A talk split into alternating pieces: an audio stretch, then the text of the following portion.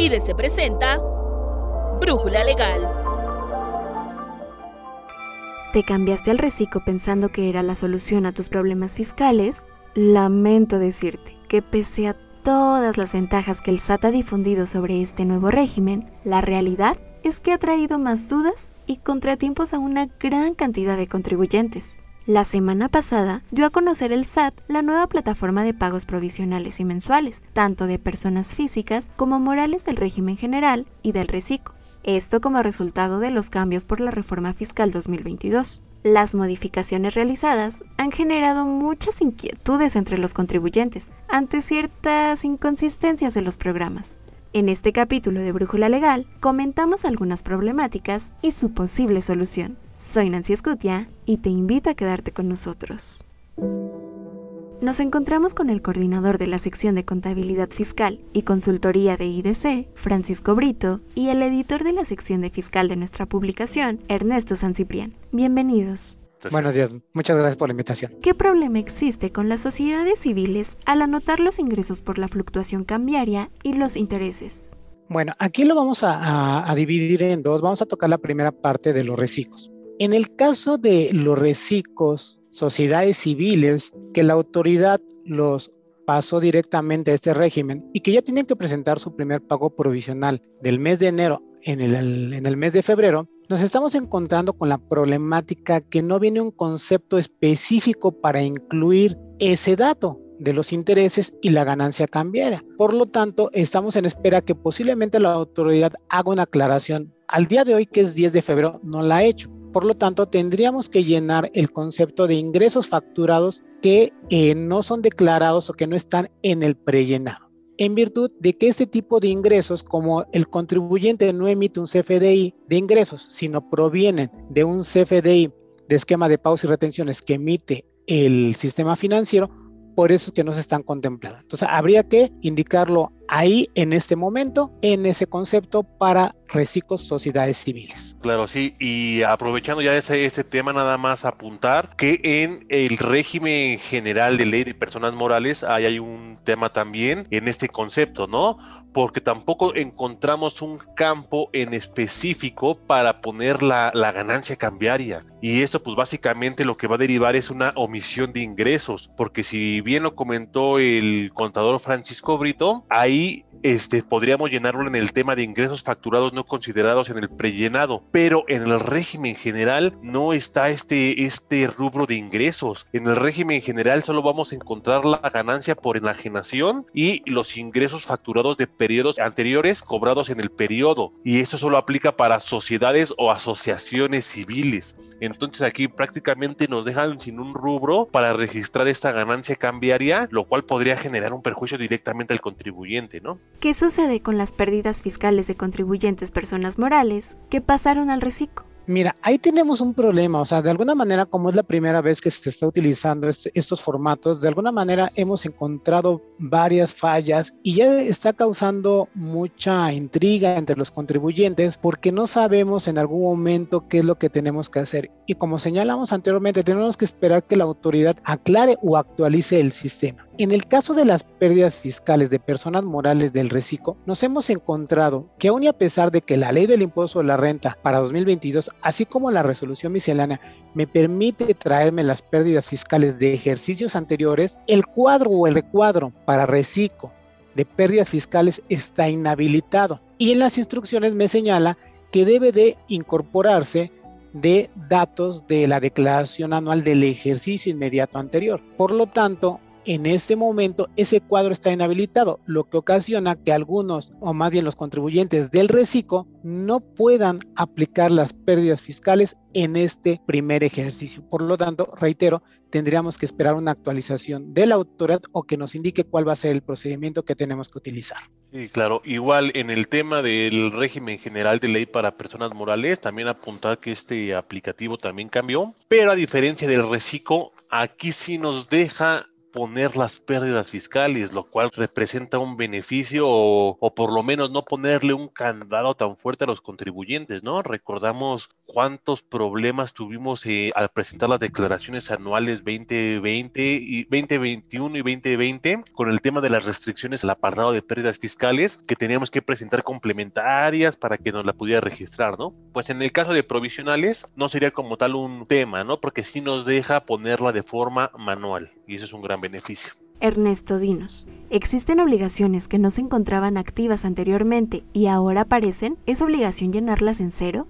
En el reciclo como tal están apareciendo dos obligaciones, o bueno, en particular una, primeramente, que es el IVA retenciones. IVA retenciones antes, en el portal de las declaraciones mensuales o declaraciones provisionales, este, nosotros podíamos seleccionar qué tipo de declaración íbamos a presentar. Y en el caso del IVA retenciones, pues son actos o actividades que pudieran resultar esporádicas. Es decir, que no, no siempre no las voy a hacer de forma recurrente. Entonces, por eso se daba la, la opción de poder seleccionar el tema de IVA retenciones. Ahorita ya con ese nuevo aplicativo del Reciclo ya me aparece como una obligación aparte. Entonces, ¿qué hacer en caso de que no tenga IVA retenciones y aún así el aplicativo me le esté marcando? Pues ahí básicamente la recomendación es presentarla en ceros, ¿no? Para no tener algún problema con la autoridad. Otro punto que detectamos es un tema de un doctor que, precisamente no paga el impuesto porque no está obligado, el IVA porque no está obligado a ello. Sin embargo, el propio aplicativo me aparece que sí debería de ser, por doctor me refiero a médico, ¿eh? que sí aparece, aparece como el IVA del reciclo y sí lo tendría que estar registrando, pese a que este contribuyente no es un tema de este gravamen, ¿no? Igual la recomendación ahí sería poner o llenar la declaración en ceros, de aquí en tanto la autoridad resuelve estos problemas problemas ¿no? de, de inconsistencia en cuanto al llenado de las declaraciones. Francisco, como persona física del reciclo, ¿no puedo anotar los descuentos que otorguen en el mes para disminuir mi ingreso? Sí, vamos a tratar de ejemplificar este caso y para que quede muy claro. Sabemos que los ingresos hemos estado indicando que en el reciclo de personas físicas van a venir prellenados de conformidad con los CFDI que se emitan con la clave PUE, que es muy importante. Sin embargo, puede ocasionar que en algunos momentos también, derivado de las propias operaciones comerciales entre los contribuyentes, se tenga la obligación de emitir un descuento, una bonificación o de una devolución. Eso incide que si yo emito la factura y otorgo un descuento, pues lógicamente el ingreso no debe de ser el mismo, sino tiene que ser disminuido de esa devolución, de ese descuento o de esa bonificación.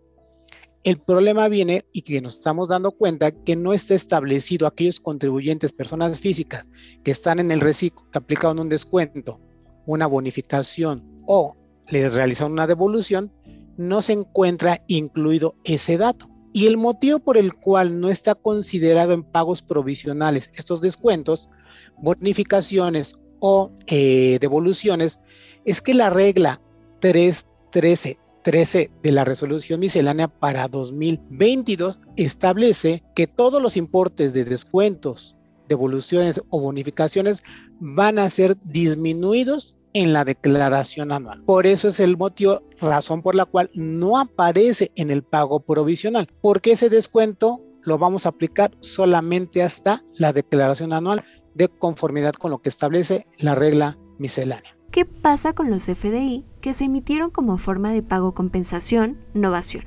Aquí tenemos otro inconveniente. Propia autoridad en el propio sistema ha indicado que solamente va a tomar en cuenta aquellos, eh, de alguna manera, aquellos eh, CFDI que vengan con pagos con transferencia o que vengan del sistema financiero razón por la cual hay operaciones también comerciales en las cuales no necesariamente tiene que haber una transferencia de dinero. Es decir, puede ser que hagamos una compensación. Es decir, yo les debo, tú me debes, y en lugar de desembolsar dinero, pues simplemente emitimos un CFDI donde compensamos esa operación. Y por ende se, se considera la compensación una forma de extinguir la obligación. Estamos extinguiendo la obligación. Sin embargo, no está indicado otra vez en la propia declaración de esos CFD que contempló la autoridad para efectos del prellenado, ya sea como ingreso o ya sea como deducción.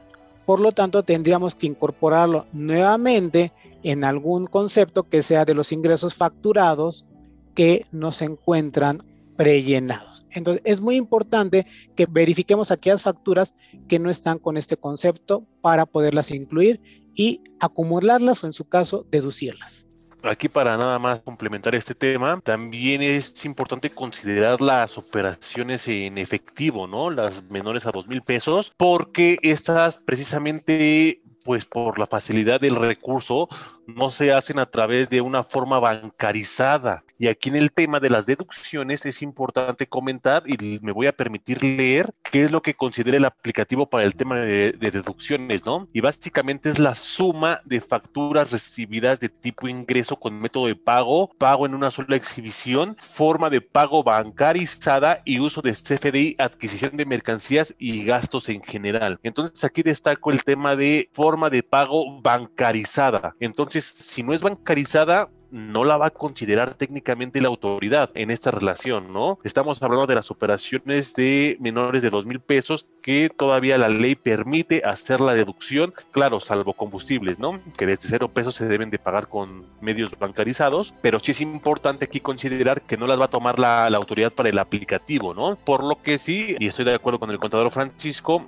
que se tiene que registrar en el tema de facturas no consideradas en el prellenado. Ernesto Francisco. Muchas gracias por acompañarnos en este episodio de Brújula Legal. Muchísimas gracias. Gracias a Hasta Luego. ¿Qué otras problemáticas has observado en la nueva plataforma? Déjanos tus comentarios en nuestras redes sociales y no olvides compartir este contenido entre tus contactos para que estén bien informados sobre la situación fiscal del país para este 2022, que inició con más cargas para los contribuyentes que otros años. Si estás buscando más respuestas, en nuestra edición 502, que puedes adquirir en el kiosco digital de IDC, abordamos la forma de manejar el reciclo. Además, espera nuestro número 503, en el que tratamos los contrastes del régimen de confianza y los ingresos por honorarios y arrendamiento. Recuerda que nuestro servicio de consultoría, que es exclusivo para suscriptores, está disponible de 8 a.m. a 5 p.m. de lunes a jueves y de 8 a.m. a 3 p.m. los viernes. Si aún no tienes una membresía con nosotros, ¿qué esperas? Nuestra fuerza de ventas está esperando tu llamada al 55 50 89 58 30. Agradecemos en producción y realización a Alan Morgan. Nos escuchamos en la siguiente Brújula Legal. Se despide Nancy Scutia.